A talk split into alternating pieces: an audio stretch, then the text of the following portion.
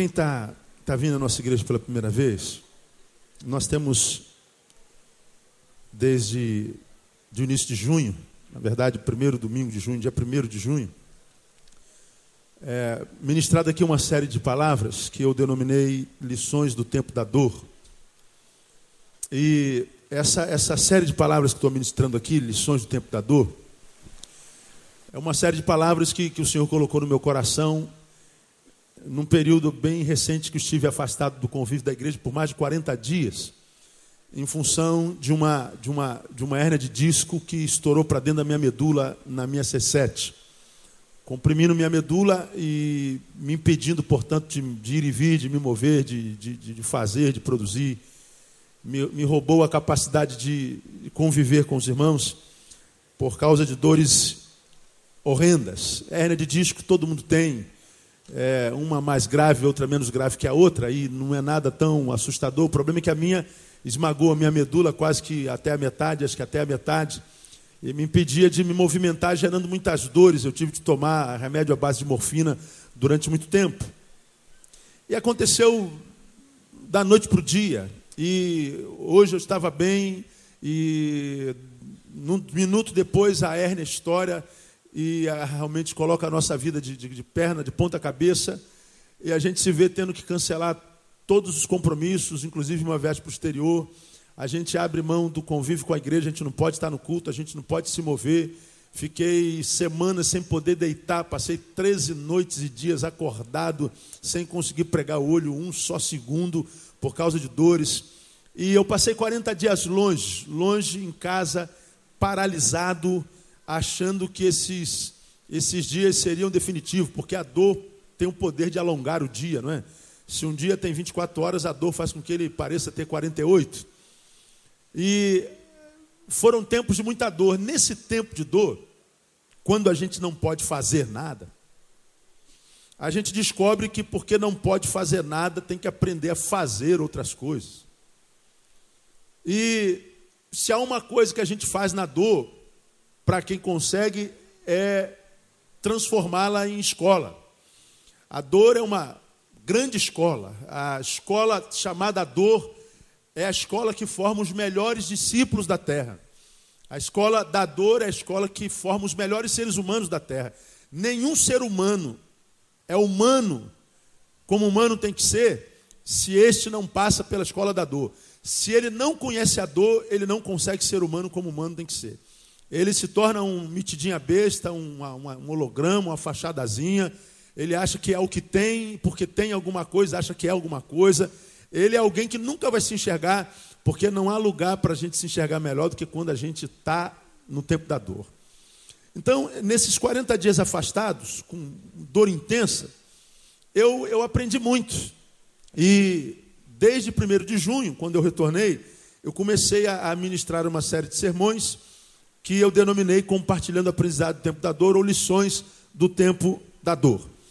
E entre essas lições do tempo da dor, nós aprendemos algumas coisas, como descobrir que por mais forte que seja, por causa da distância eu posso me apostatar. Por mais forte que eu seja, que o homem seja no Senhor, por causa do distanciamento ele pode apostatar. Eu, durante 40 dias longe da comunhão, de, de, ouvir a palavra, de ver, de atender, de ser ministrado, de ministrar, de fazer parte de, eu descobri que mesmo sendo pastor, sendo pastor Neil, pregando na palavra, todo, pegando a palavra todo dia, estando informados dos acontecimentos, sendo uma pessoa que foi criado na palavra de Deus, alguém que ou por gosto ou por função tem que ler a palavra de Deus, querendo ou não querendo, tem que orar ao Senhor buscando a revelação para pregar todo dia. Eu descobri que mesmo sendo como eu sou e sendo que eu sou, por causa da distância, eu posso ser vítima da apostasia, eu posso ver a chama de Deus se apagar em mim. E como é interessante isso, lá em casa, é uma casa cheia da casa de Deus, cheia, da casa da, da unção do Senhor. Mas lá em casa a gente não está na convivência do corpo. E a gente sente a chama se apagar. Eu tive que trabalhar em mim a ideia de manter a chama viva de alguma forma. Porque mesmo sendo forte, por causa da distância, a gente pode apostatar. Eu falei que existe um monte de gente que está sentado aqui na nossa igreja que está aqui só o corpo, mas o espírito já está sepultado, está enterrado, já morreu há muito tempo. Ele é uma imagenzinha que agrega às outras imagens e compõe um corpo visível de Cristo Jesus. Mas na essência, lá no seu interior, já não existe mais vítima, já não existe mais fôlego, já não existe mais fogo. Eu falei que existem duas formas de apostatar: indo embora de vez ou permanecendo sem sentir absolutamente nada. Então, duas formas de apostatar. E a gente que, que é pastor, a gente vê quantos crentes apóstatas, apóstatas a gente tem na nossa igreja. Por quê? Ah, em grande escala, por causa da separação. Alguns têm um ministério para-eclesiástico. O ministério se tornou mais importante do que a própria igreja. Abre mão da esposa, da criação dos filhos na casa de Deus. E os filhos estão crescendo, viram adolescentes, aí não se apaixonam por Deus, e aí depois o pai vai chorar na cama, que é lugar quente, porque perdeu seus filhos, Perdeu por quê? Se afastou do lugar da fonte. Você está muito ocupado do lado de fora para gastar tempo com a, a, o investimento nos filhos na vida espiritual do lado de dentro. Então, por mais forte que eu seja, por causa da distância, eu posso me apostatar. Isso é para qualquer um de vocês. E essa palavra que eu preguei naquele domingo, eu falei, essa palavra é para macho. Você pode não ser nem mais homem de Deus, mas se você é homem, você vai olhar para si e vai ter vergonha na cara e falar assim, pastor, isso aí está acontecendo comigo. Eu me lembro quando eu estava no altar, quando eu era, quando eu fazia, quando eu tinha calor, vontade de acordar, de vir, de estar. Hoje eu sou mais um corpo perambulando nessa geração desistente. De repente você está com o bolso cheinho, mas com o coração vazio. Aí quando a dor apertar e te jogar lá no tapetão, você vai ver que milhões de dólares não resolvem as questões do ser. Então, cuidado com a apostasia. Aprendemos também uma segunda coisa. Pude ter certeza inequívoca de que Deus não habita em templos feitos por mãos de homens, como diz Atos capítulo 17. Isso aqui não é o lugar da habitação de Deus. Ora, se isso aqui de fato não é lugar da habitação de Deus, eu posso, portanto, buscar a Deus em qualquer lugar que Deus vai se manifestar na minha vida. Se de um lado eu aprendi que a distância pode gerar ou apagar da chama em mim, por outro lado eu aprendi que de fato, quando a gente está longe da comunhão, por impossibilidades, onde quer que nós estejamos, Deus se manifesta na nossa vida. Agora eu quero ressaltar o que eu disse aqui. A gente sente Deus na nossa vida quando a gente não está na comunhão, quando a gente não está na comunhão por impossibilidades. Por que você não está lá junto com o corpo? Por que você não está lá na comunhão onde o Senhor ordena a bênção e a vida para sempre? Eu não estou lá, pastor, porque eu estou impedido de estar. Não, não, não é uma, uma, uma, uma decisão da minha volição, da minha vontade não está dentro da minha capacidade de administração. Existe uma razão pela qual eu não estou lá, seja por trabalho, seja por doença, seja por que razão for, você não tem podido estar lá. Não é decisão sua, não é administração sua. Se não é administração sua, não estar com o todo ah, não implica em nada com relação a você. Onde você estiver, você vai clamar ao Senhor. E o que o Senhor faz no meio da congregação, fará lá também, porque você só não está presente geograficamente, mas no espírito você está. Mas, essa palavra aqui não é para você que não está aqui voluntariamente. Você está na praia porque quer. Você está no motel com a tua namorada porque você quer. Você está em casa vendo televisão porque você quer. Você não está aqui por opção, é decisão sua. Então não espere que Deus gere o que gera aqui lá, porque isso não acontece porque você não está aliançado. Não existe aliança. Você não está ligado ao corpo, junto à videira, que é verdadeira. Então, eu falei nessa manhã que Deus respeita a sua decisão de estar longe. Quando você diz, Deus, eu não quero estar lá, eu abri mão da comunhão, eu não preciso mais dessa besteira que a gente faz aqui na igreja, Deus diz assim: eu respeito você filho meu. Porque a Bíblia diz, nós pregamos isso naquela manhã: se pois o filho vos libertar, o que, que diz o restante do versículo? Verdadeiramente sois livres, livres até para ir embora, livres até para nos afastarmos de Deus, livres até para não recebermos mais ministração da Sua palavra. E Deus diz assim: porque você é livre, eu respeito a sua liberdade. Deus nos chama de ovelhas e não de gado.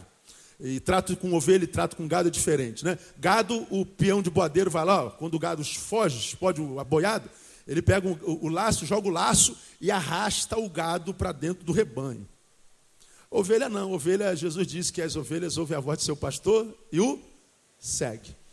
No peão de boiadeiro, o peão vai atrás, quando o gado estoura, ele vai atrás do gado e laça e traz de volta. Não, o pastor não. O pastor mostra o caminho e a ovelha vem seguindo. Se a ovelha não quer seguir, o pastor diz assim: não é ovelha. Deus nos trata como ovelhas não como gado. Então você faça da sua vida o que você quiser fazer. Depois chore na cama, que é lugar quentinho. Não é? aliás, nem sempre é quente para quem não tem a cama aquecida pelo Senhor. Não é? Então, ah, Deus está em qualquer lugar. Terceiro, aprendi uma outra coisa. Percebi a realidade da quase impossibilidade de se viver a humanidade integralmente quando se é crente. Aprendi, percebi a realidade da quase impossibilidade de se viver a humanidade integralmente. Isso no contexto de uma mente formada na religião e, e, e de uma vivência no contexto social evangélico. Porque na cabeça do evangélico, que nem sempre é reflexiva, a dor é sempre filha do diabo. Se você está sofrendo, é o diabo.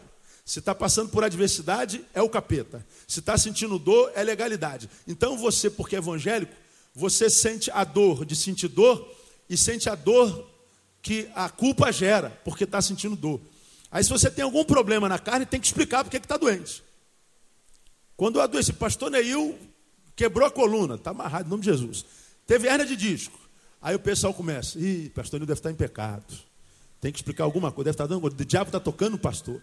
Aí tu tem que explicar que você está doente não por uma impossibilidade é, espiritual, você tem que dar uma justificativa. Porque se você não explicar porque está doente, o pessoal te olha de lado.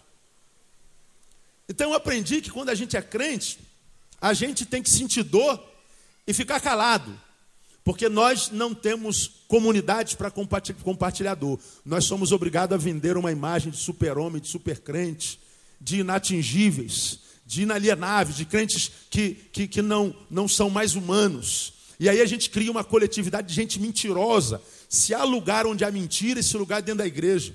Como é que você está, irmão? Opa, reinando em vida, estou vencendo, está nada, está quebrado. Só que ele não pode compartilhar, porque ele tem medo de ser julgado. Ele tem medo de ser apontado como fraco. Ele tem medo de compartilhar fraqueza. Então a gente só compartilha bênçãos. A gente só compartilha vitória. Quando dá o microfone aqui para alguém dar testemunho, só dá de coisas grandes. Aí você está aí, que é gente como qualquer ser humano, está passando pelo vale da sombra da morte, aliás, onde ele diz que também é Deus, e que estaria contigo. Né? Se ele diz que estaria comigo até na vale da sombra da morte, ele está dizendo, filho, vocês vão passar por vale da sombra da morte. Né? Aí você está aí no vale da sombra da morte, só vê crente contando vitória. Aí você fala assim, meu Deus, só eu tenho problema nessa igreja. Aí o que, que acontece com o problemático? O problemático vai embora porque ele acha que a igreja não é lugar para problemático. Igreja é lugar para vencedor. Aí fica aquela, aquela crosta de humanidade mentirosa, de gente que tem medo de ser gente, de gente que tem medo da língua dos outros, de gente que tem que vender imagem o tempo inteiro, tem que entrar na igreja e botar uma máscara. Parece que na igreja é carnaval o tempo inteiro. A gente tem que andar fantasiado 24 horas por dia, 365 dias por ano. Cria uma comunidade evangélica mentirosa em nome de Jesus. Aí nós pregamos naquela manhã, a gente é crente sente dor. Eu não sei se você pode dizer isso para o seu irmão, mas se você puder falar para ele, fala assim, irmão, não é só você que tem problema aqui, acredita nisso, fala para ele aí. Não é só você que tem problema. Oh Deus, glória a Deus.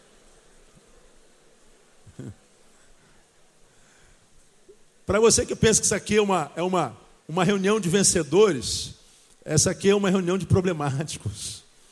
É uma reunião de problemáticos, só tem problemático aqui. Mas é também uma reunião de vencedores, porque a, a, vencedor não é quem não tem problema, é quem continua fiel ao Senhor a despeito dos problemas. É aqueles que não se entregam ao problema. Vencedor não é quem não tem fraqueza, é quem não se entrega à fraqueza sem luta. Esse é vencedor. Ele vai lutar até o fim da vida. Aí nós aprendemos, por exemplo, que Jacó morreu doente. Jacó curou um monte de gente, foi o cara, patriarca, morreu enfermo. Nós vimos Paulo, Paulo deixou, ah, ah diz que ele entrou na Galácia por causa da enfermidade. Nós vimos que, que, que Eliseu, cujos milagres foram comparados a Jesus Cristo, tirando Jesus Cristo, nenhum personagem bíblico foi comparado em grandeza de milagres a Jesus como Eliseu. Eliseu morreu doente. Agora ninguém diz, Eliseu morreu com o diabo no corpo. Jacó morreu com o diabo no corpo, morreu doente. Paulo curou um milhão de gente, a sombra dele curava, o lenço dele curava. Mas ele diz: Trófimo, deixei doente em Mileto. Por que, que não curou Trófimo? A Timóteo disse: Não toma essa água pura, toma um pouquinho de vinho. Ó, esse é conselho pastoral que se dá, toma um pouquinho de vinho. Mas Paulo diz assim: toma um pouquinho de vinho por causa das tuas constantes enfermidades. Agora, no contexto evangélico, a gente não pode ser humano integralmente.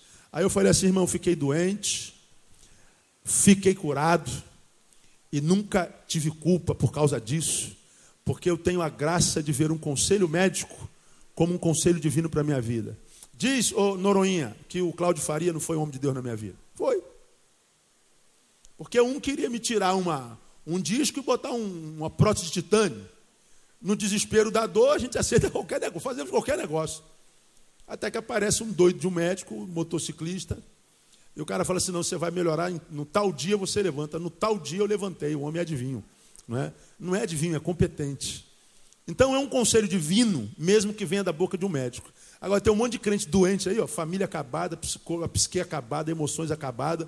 Continua na teoria do crente evangélico burro de celebrado, que fala assim: crente não precisa de psicólogo, crente não precisa de, de, de médico, crente precisa de ninguém. Então tu morra doente, miserável. Não é? Porque você não tem coragem de ser gente. Não é? Então nós aprendemos isso. Hoje, eu quero deixar uma nova lição do tempo da dor contigo. Qual é? Eu aprendi que a dor, grave essa palavra, irmão. Eu aprendi que a dor é uma escola para se aprender a estar. A dor é uma escola para se aprender a simplesmente estar.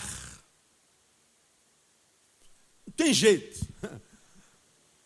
Quando a dor, quando a enfermidade vem assola a gente, toma a gente, quando a dor nos alcança de fato, o seu primeiro ato é nos impedir a fazer.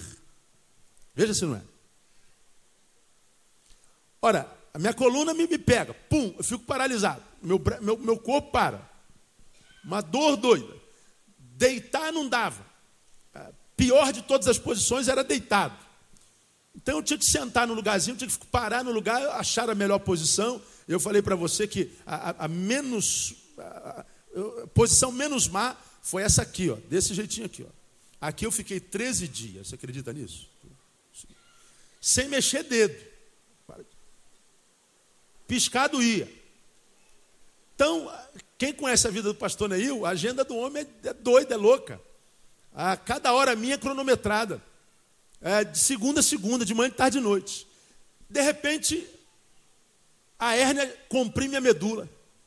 E aí, quando comprime, eu paro, estatizo, paraliso e não posso fazer mais nada.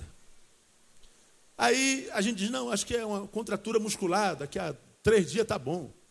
E está lá fisioterapeuta fazendo massagem, botando ultrassom, botando pomada, fazendo tosse daqui, tosse dali. Passa cinco dias, passa dez dias, a dor piora. Eu falei, não é possível. E a gente está ali paralisado, sem poder fazer nada, sentindo dor, sentindo dor, sentindo dor. E aí a gente começa a pegar o telefone, irmão, infelizmente eu não vou poder estar tá aí, eu não vou poder pregar aí, não vou poder viajar para aí, não vou poder atender aqui, não vou poder estar tá na reunião, não vou poder. Aí a dor acomete a gente, e a primeira coisa que ela faz é impedir de fazer. Fazer. Para tudo. Quando eu me lembro de fazer, eu me lembro de Eclesiastes, capítulo 9, versículo 10. A gente tem que ler um versículo bíblico para não parecer que é palavra só de pastor, né? Tem que ler um versículo bíblicozinho. Lá em Eclesiastes, capítulo 9, versículo 10, não precisa abrir que eu leio para você, você já me viu pregar sobre esse texto várias vezes. A primeira frase desse versículo fala assim: Tudo o que vier às tuas mãos, para quê? Para fazer, qual é o conselho que ele dá? Faze-o conforme as tuas forças. Repita comigo: tudo que vier à mão para fazer, faze-o conforme as tuas forças. Então nós já pregamos sobre isso aqui. Se chegou na tua mão, o que você tem que fazer? Faz. Agora, porque é para Deus, é palavra de Deus, tem que fazer de qualquer jeito? Não. Faz-o conforme a tua força. Não faz como diria a juventude hoje nas coxas, né? Não faz empurrando com a barriga, não faz de qualquer jeito, não faça por fazer. No reino de Deus não rola assim, diria a juventude. Se chegou a tua mão, está lá a palavra de Deus fácil. Se chegou para fazer, fácil, mas fácil conforme a tua força. Ora, e quando o que chega à tua mão é a dor, e a dor te impede de fazer, o que, que a gente faz? Neil, tudo que cai na tua mão para fazer, faça. Mas faz com as tuas forças. Aí caiu na minha mão uma hérnia de disco na C7 que comprimiu a minha medula, me encheu de dor e me jogou numa cadeira e paralisou. É o que chegou na minha mão para fazer. O que, que eu faço? Hã? Nada.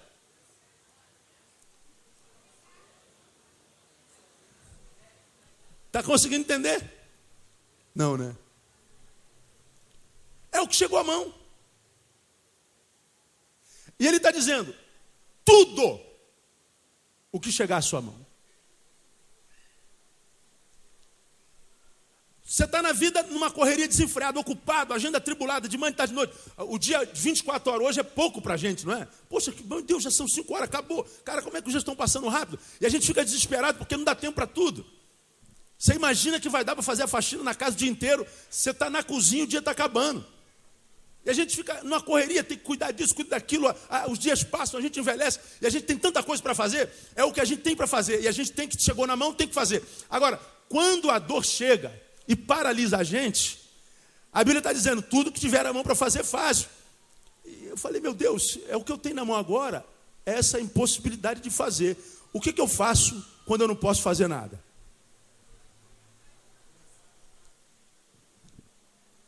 Que fazer quando não tem nada para fazer? O que fazer quando não se pode fazer nada? A gente faz o quê? A gente simplesmente está.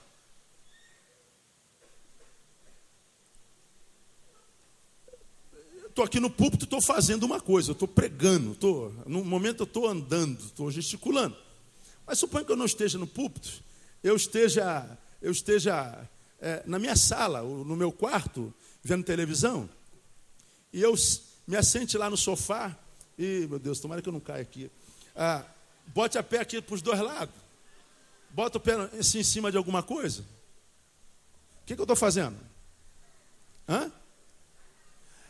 A gente diz, pô, fulano não está fazendo nada.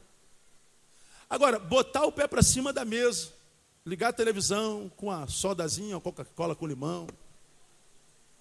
Isso é não fazer nada? Não, é fazer alguma coisa. Já aconteceu de eu estar no gabinete, 200 livros sendo na mesa. Aí a pessoa bate no gabinete e diz, pastor, aí, o senhor está fazendo alguma coisa agora? Aí tu está lá com a Bíblia aberta, você está num óleo, né, cara, recebendo a, a, comida de domingo, né, o almoço e a janta de domingo para servir para a família. Aí eu falei, não, estou aqui estudando. Aí a pessoa ainda fala assim, ah, já que o senhor não está fazendo nada, o senhor pode me atender? Você acredita que aconteceu isso? Já que o senhor não está fazendo nada, porque eu estou sentado atrás de uma mesa, eu não estou fazendo nada. Na nossa cabeça, fazer tem a ver com, com construir algo que os nossos olhos veem. Porque o abstrato, como o saber, como o, o, o, o amar, como o, conversar, não sei, é, é, não fazer nada. Aí, o Neil, que vive essa vida corrida, desenfreada, muitas vezes inumana, de repente é paralisado e é impedido de fazer. E Deus traz essa, essa palavra à memória. Neil, tudo que tiver a mão para fazer, faz conforme as suas forças. O que fazer quando não pode fazer nada? A gente simplesmente está. Nós temos que aprender a estar. E eu vou dizer uma coisa para você grande parte do desequilíbrio emocional, grande parte da desqualificação, da qualidade de vida do ser humano, desse tempo que se chama hoje, da pós-modernidade, da transmodernidade, está na incapacidade desse ser humano, desse tempo, não conseguir simplesmente estar. A gente não consegue estar, a gente não consegue, irmão, parar num lugar e simplesmente não fazer nada durante algum tempo nós temos a sensação de que a gente está perdendo tempo. A gente não consegue simplesmente estar do lado da esposa e ficar do lado dela. Logo, depois de alguns minutos de silêncio, a gente fala assim: amor, a gente não vai fazer nada. Vamos buscar alguma coisa para a gente fazer. Ué, mas a gente está fazendo o quê? Nada. Filosoficamente, o nada é. É ou não é? É. O que, que é o nada? o nada é nada. Mas até o nada está no campo do ser. Se ele estivesse no campo do não ser, ele não seria. Mas porque é nada, ele é. Então quem não faz nada faz alguma coisa. Pô, pastor, não enrola não, pelo amor de Deus, dá para o senhor. Dá para o senhor desenrolar o negócio? Dá. Vou mostrar para você. Se a dor é o que nos veio à mão, e esta nos paralisa na capacidade de fazer, o que a dor faz é nos ensinar a estar. O que que um homem sentado semanas nessa posição pode fazer no campo da produção? Nada. Se eu não posso fazer nada, eu tenho que aprender a estar. Eu estou aqui paralisado, não há o que eu possa fazer. Então eu tenho que estar de forma saudável. Porque se eu não aprendo estar, esse estar não sábio, ele pode enlouquecer um ser humano. Por que, que uma pessoa desempregada fica doida? Por que, que muitas pessoas, quando vão para a aposentadoria, adoecem? Porque não estão fazendo nada. E ele não sabe estar. Ele acha que o estar é um ócio. Mas ele não sabe, e poderia ter aprendido, que o ócio pode ser produzido. Eu aprendi nesse tempo que o estar é uma necessidade inegociável na vida do ser humano. Eu aprendi que a dor é uma escola para nos ensinar a estar. A dor é uma provisão, muitas vezes, de Deus para nos tirar do fazer por fazer, da atividade pela atividade, da produção sem necessidade, da produção além da necessidade. Ouvindo o nosso mestre, o nosso não, quem sabe o mestre de alguns, Charles Chaplin, já falei sobre ele aqui. Charles Chaplin diz assim: ó, não sois máquinas, homens é que sois. Charles Chaplin. Sabe quem foi Chaplin, sabe? Aquele cara do Chapeuzinho, comediante. Foi ele quem disse: Não sois máquinas, homens é que sois. E o que, que ele estava querendo falar para os industriários? Olha, homens não devem trabalhar como se máquinas fossem. Homens não são máquinas de produção. Homens não foram feitos só para fazer, homens são homens, máquinas é que produzem, máquinas é que não param, máquinas é que tem que funcionar diuturnamente. Homens não, homens não são feitos só para fazer, homens precisam estar. E eu imagino que ele tenha dito isso, porque existem coisas na vida do ser humano que só podem ser feitas, feitas no estar, nunca no fazer. Ou nós aprendemos estar, ou nós vamos perceber que o fazer logo, logo perde sentido. Então eu aprendi que a dor é uma escola para nos ensinar a estar, porque existem coisas que a gente só pode fazer no estar, e eu compartilho com vocês algumas delas. Primeira coisa que a gente só pode fazer quando está. Primeira, continuar fazendo. Quem faz, quem trabalha, quem produz, quem realiza, quem tem agenda, quem é útil. Se quer continuar útil e fazendo a vida inteira, você tem que aprender a estar durante algum tempo. Você tem que parar, irmão. Porque se você não aprender a estar, a tua produção, que quem sabe por alguns anos foi teu prazer, essa produção, que até hoje é prazer, se você não aprender a estar, logo, logo vira uma obrigação e pode virar uma desgraça na tua vida.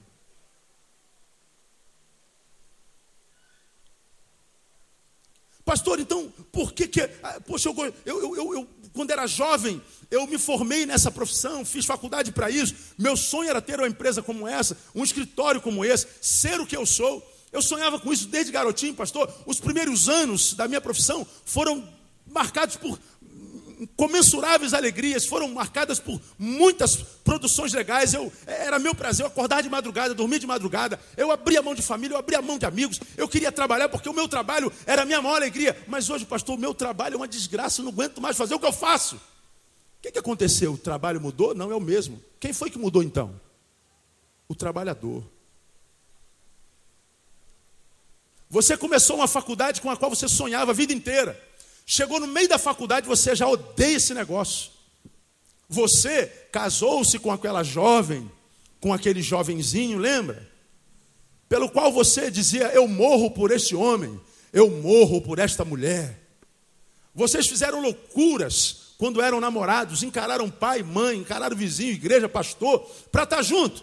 Hoje casaram-se, quem sabe tem cinco anos de casado, e vocês já não sentem mais a mesma coisa um pelo outro.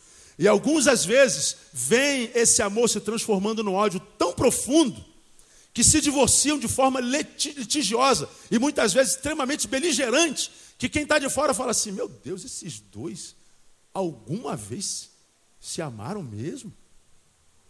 Cara, o cara quer matar a mulher o tempo inteiro. A mulher quer que o homem tenha câncer na boca o tempo inteiro. Eles já se amaram? Já se amaram. Por que, que o amor de alguns se transforma em ódio?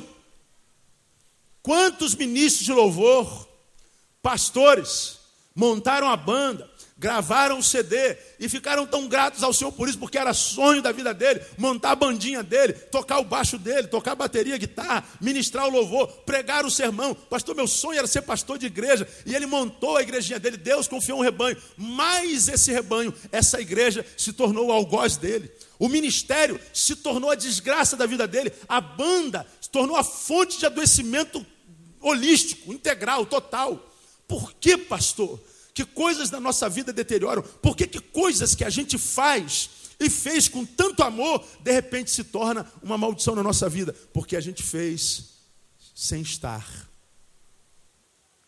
A gente fez ininterruptamente, a gente fez sem achar tempo para parar, para refletir, para recobrar força, para repensar a metodologia, para investir naquilo que não tem a ver com o que a gente faz, tem a ver com o que a gente é. E se a gente para para estar, é possível que a gente possa fazer o que a gente faz até o fim da vida de forma abençoada. Você está entendendo até aqui? Amém ou não amém, amado?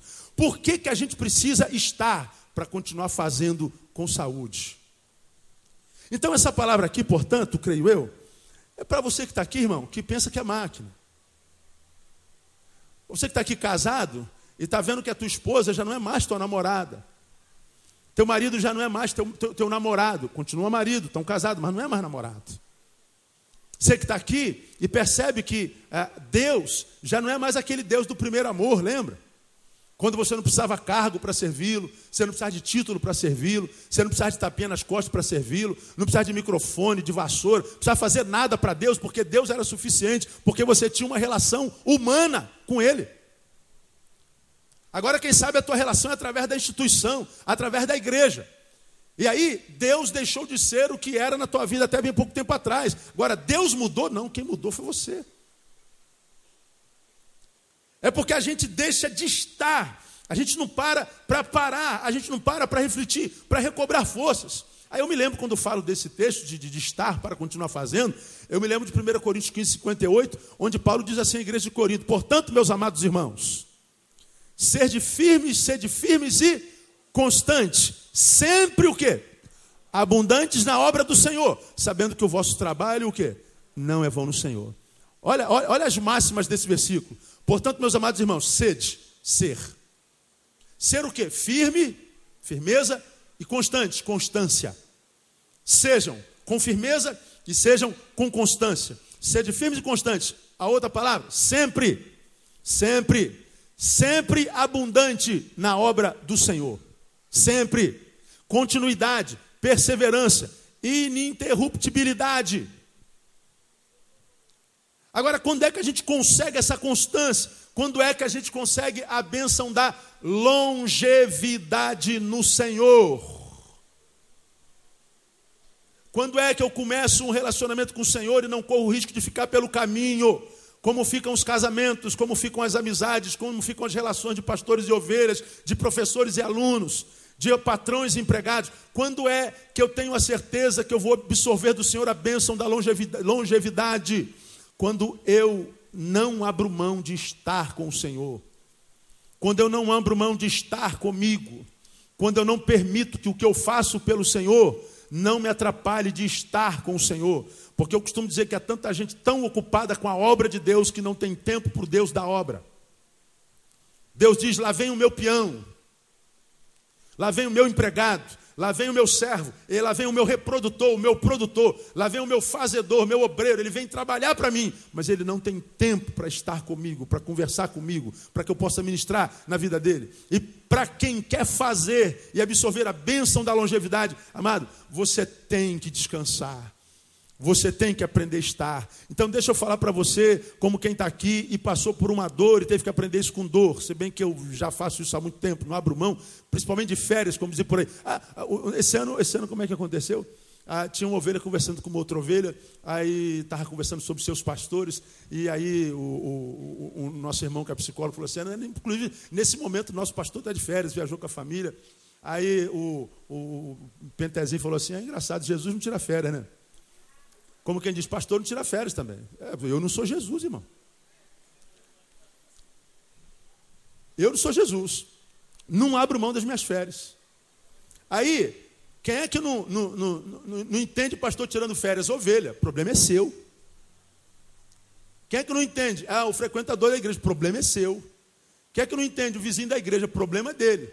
Agora, quem é que se alegra com as minhas férias? Diz aí. Diga uma pessoa. Minha esposa. Diga outra pessoa. Minha filha mais velha. Uma outra pessoa. Minha filha mais nova. Então, se elas três gostaram, vocês, nenhum de vocês gostaram,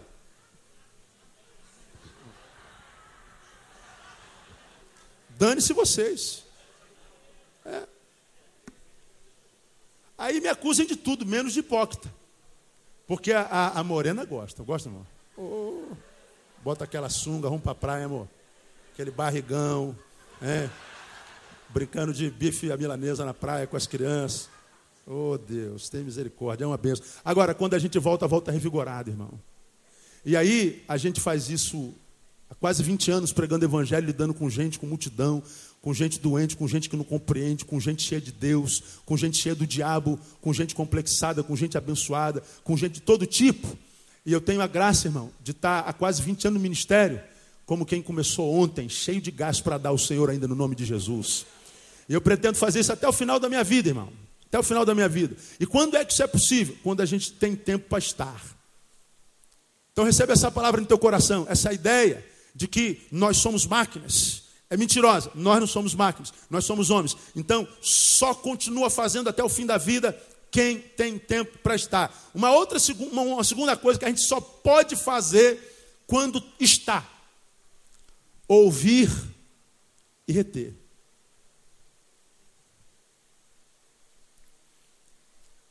Ninguém consegue ouvir e reter se tiver ouvindo alguém fazendo alguma coisa. Não, pode falar. Tá. Tá bom, tá, tá legal, irmão. Vai com Deus. Vem outro. Eu estou aqui, ó. Você está falando com alguém e alguém está falando contigo. Vem comigo.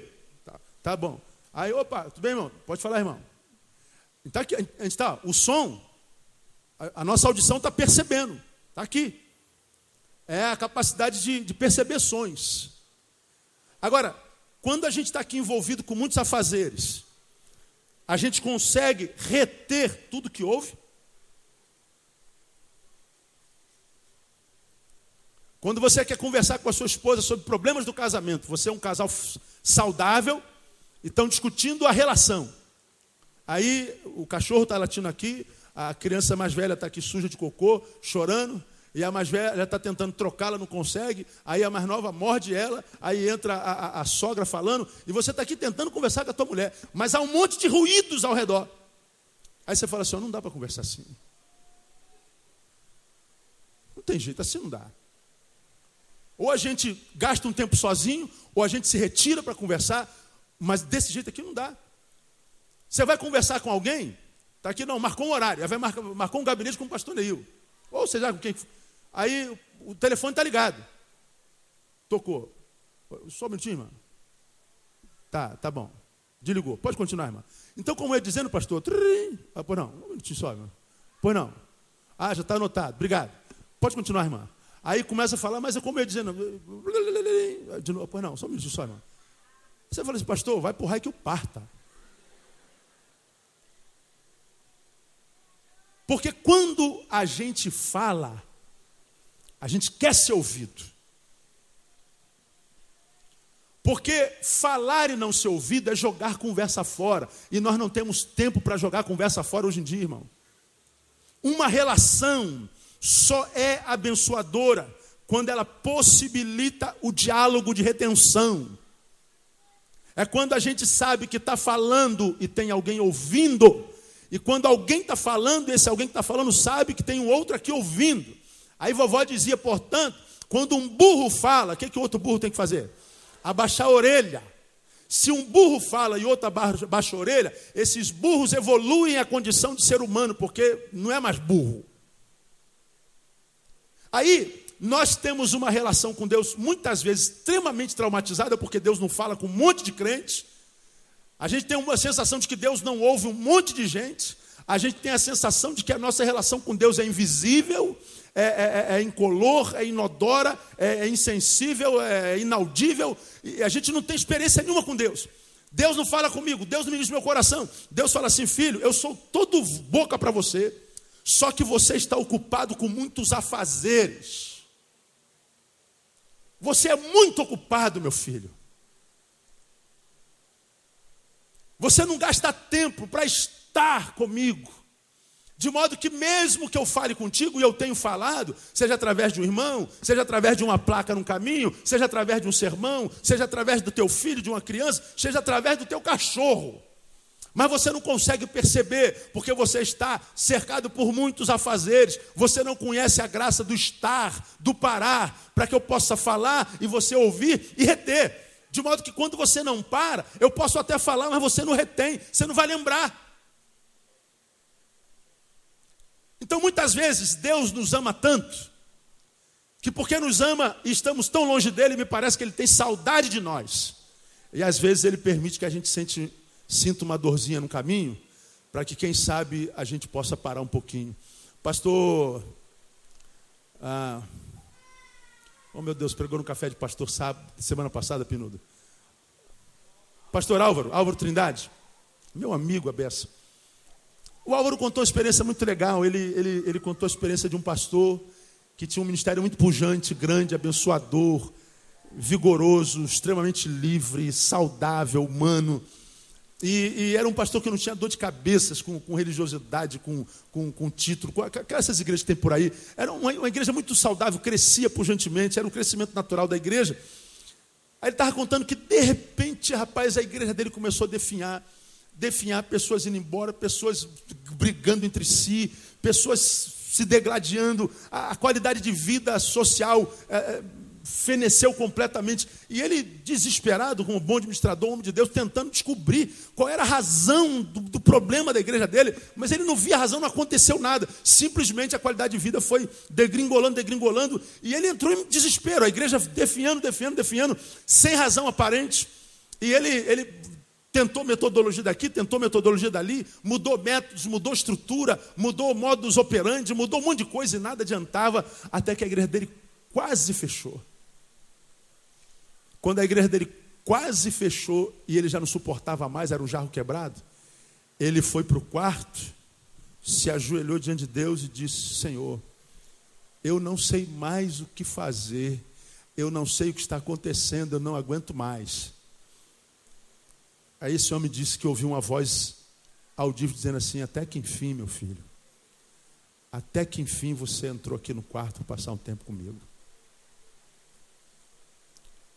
Eu não me lembro do sermão do, do pastor, mas eu me lembro dessa ilustração que ele contou. De um homem que parece que Deus teve de tirar tudo, só para tê-lo um minutinho com ele no quarto. Deus teve de tirar todos os frutos que ele construiu com o seu fazer com a sua produção, para que ele pudesse simplesmente estar com aquele que é a fonte de todas as coisas. Então, deixa eu falar uma coisa para você que está aqui nessa manhã: Deus não o trouxe aqui à toa, amado. Deus o trouxe aqui hoje porque está com saudade de você. Escuta essa palavra aí, irmão. Você não vem aqui há muito tempo. Você de repente nunca veio aqui na tua vida. Mas você veio aqui nessa manhã, porque nesse domingo, não domingo passado. Por que nesse domingo, não domingo que vem? Por que hoje? Porque Deus está falando assim, filho, eu estou com saudade de você. E não espere que eu tenha que fazer você sentir dor para te empurrar para perto de mim. Não me obrigue a te tirar o que você ama. Não me obrigue, quem sabe, a tirar o quilo pelo que você lutou com tanto afinco para trazer você de volta para a minha presença. Porque para Deus está a seguinte verdade: se botar na balança tudo que você tem na vida, tudo que você angariou na vida, tudo que você construiu na vida, botar num lado da balança e botar você do outro lado da balança, para Deus, você é muito mais pesado. Se for para salvar a tua alma, Deus é capaz de tirar tudo que você tem. Você acredita nisso? Amém, amém, amado? Então você quer um conselho de um pastor amigo? Trata de gastar mais tempo com Deus e aprenda a estar mais com Deus antes que você tenha que aprender isso com a dor. Terceira coisa que eu aprendi, que só se pode fazer quando a gente está. Primeiro, continuar fazendo. Segundo, ouvir e reter. Terceiro, compartilhar essência. Compartilhar o essencial. Porque compartilhar o trivial é, manda um torpedo. Como é o nome do remédio mesmo, meu amor? É, cataflã. Pum, acabou. Qual o número mesmo da casa, irmão? É 512. Pum, acabou. Como é o nome da rua? É João da Silva. Trivial. Agora dá para compartilhar coração assim, pelo torpedo? Você consegue colocar sentimento numa carta, num e-mail? Quantas vezes a gente arruma briga com o outro lá do outro lado? Que nem estava com vontade de brigar, é, é que escreveu uma coisa, como as letras não carregam sentimentos, a gente entende de forma torcida. Já, já viveram isso? Meu Deus, eu não quis dizer nada disso. De onde tu tirou isso? É, sai da cabeça. É porque a gente está compartilhando essência através de letra, através do papel frio, gelado, através do monitor. Não, essência, irmão. Tem que estar juntinho, não dá, irmão. Essência tem que estar próximo. Essência tem que estar. Essência tem que gastar tempo.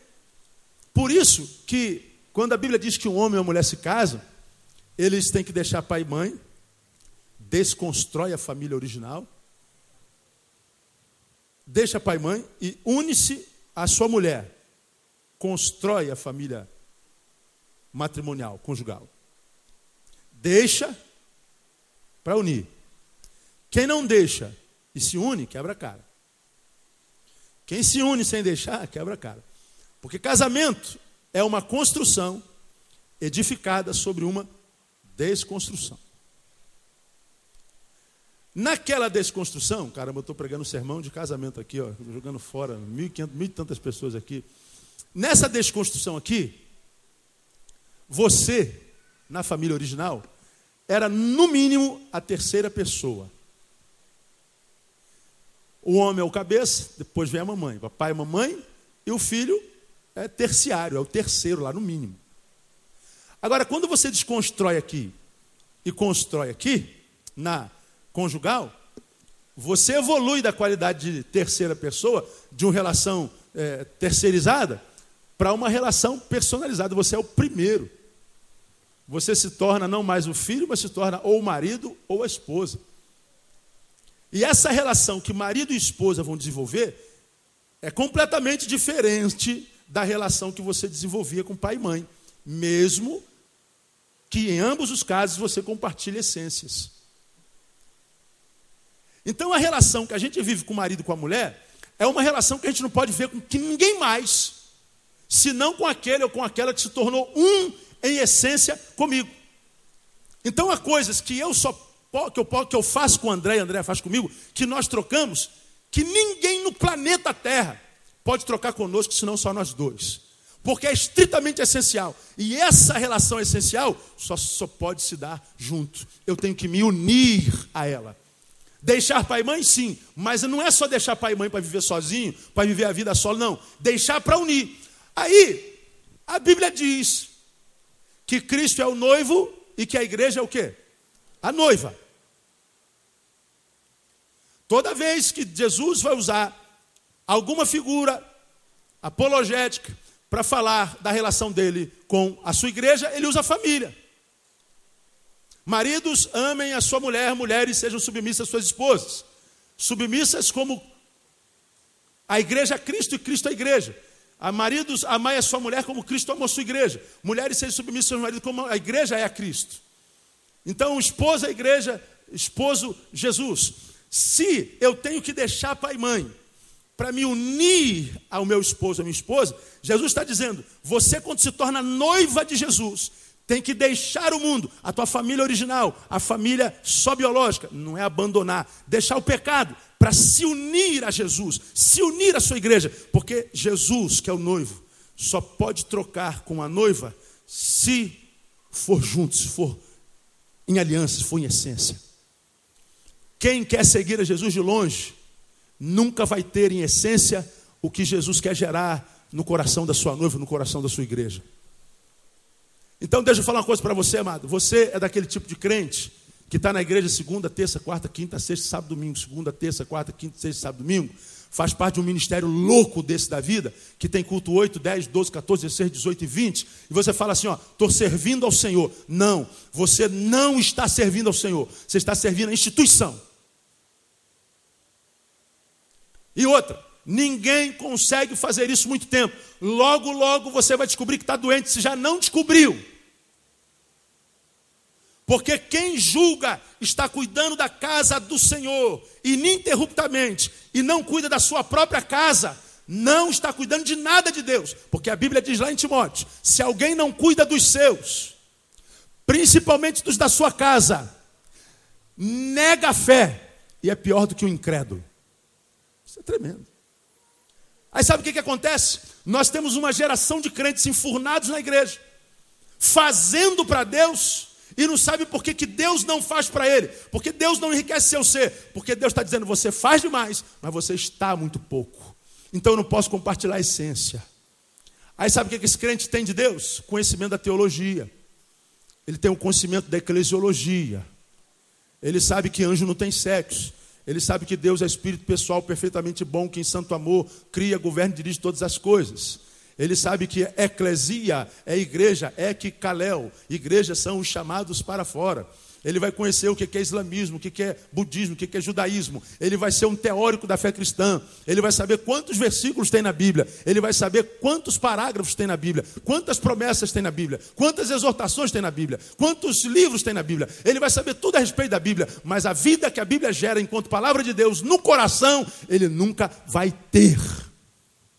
Porque ele não vai conhecer a essência. Porque o que Deus gera em nós enquanto essencial, Ele gera no estar. Eu termino a minha palavra. A dor é uma escola para se aprender a estar, porque é a coisa que a gente só recebe quando está. Continuar fazendo, ouvir e reter, compartilhar a essência. E por último, falar e ser ouvido. Falar e ser ouvido.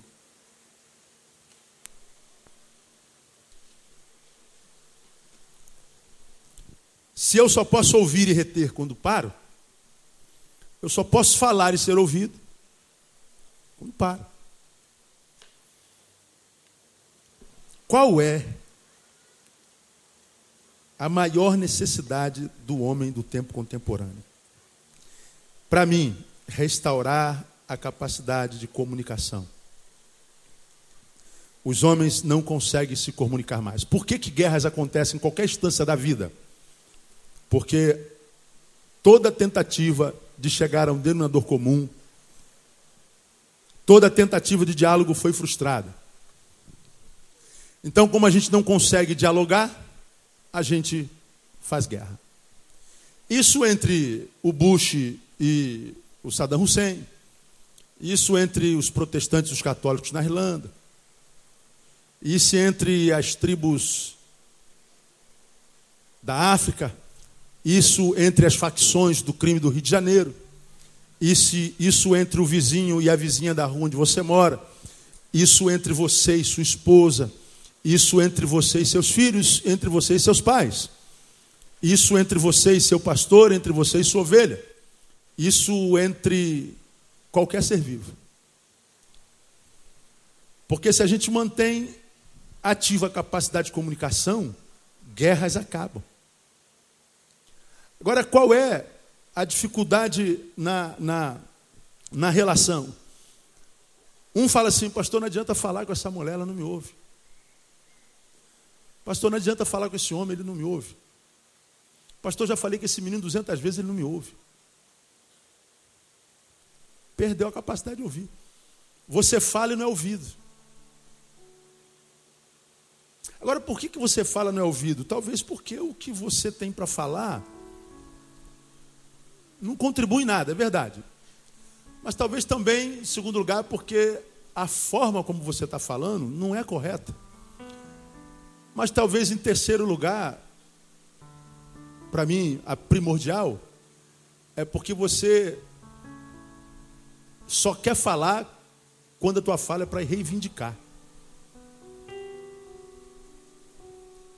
Você manda sentar, você manda calar a boca, você manda não sei o quê, porque vai ter que me ouvir, porque você vai reivindicar, seja respeito, direito, seja lá o que for. Ele não vai sentar para te ouvir mesmo. E mesmo que esteja sentado, não vai te ouvir, vai entrar aqui, vai sair aqui. Sabe por quê? Porque falar não é um costume de vocês. Vocês não falam sempre. Vocês não se comunicam sempre. Vocês não desenvolvem essa arte que só o ser humano tem de fazer sempre. Vocês estão juntos como casais há 20 anos. E se acostumaram um com o outro. Acostumaram. Não senta mais para bater papo. Não, não são mais amigos. Você é um homem que está aqui, que Deus te trouxe hoje, está afastado da igreja. Bota uma cerveja numa mesa, fica conversando com esses caras, que até para tua mulher com desejo olha. Fica a manhã inteira. Você chama de amigo seu mané. Agora, quando a mulher fala assim contigo, amor, vamos, vamos conversar sobre isso, estou sem tempo. Aí não sabe porque a vida te transformou num destruidor de si mesmo. Eu tenho me encontrado com pessoas que são destruidores de si mesmos, destrói tudo que tem. Aí tem que casar dez vezes na vida. Aí faz 60 anos, descobre que envelheceu. Pastor, meus filhos não vêm me ver. Bem feito.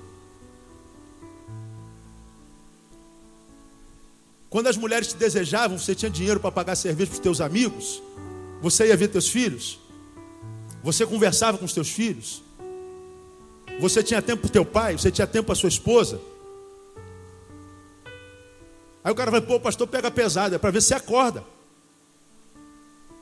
Porque essa capacidade de falar e ser ouvido, de ouvir e depois ter o direito de falar, é uma arte que Deus deu só ao ser humano.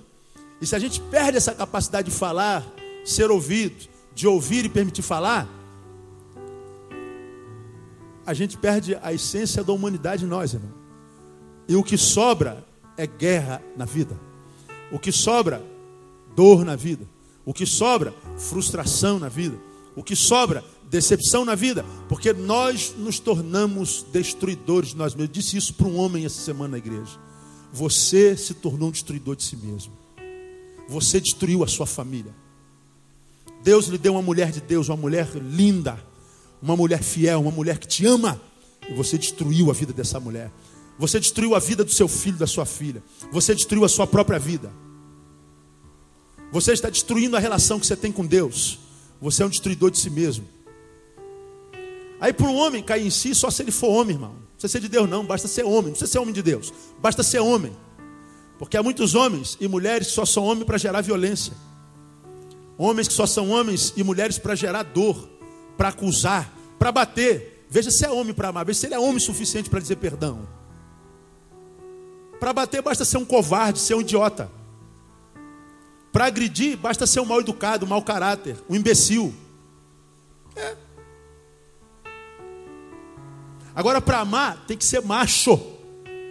Para amar tem que ser muita mulher para dizer eu te amo a despeito de tudo para dizer eu te perdoo, tem que ser muito grande.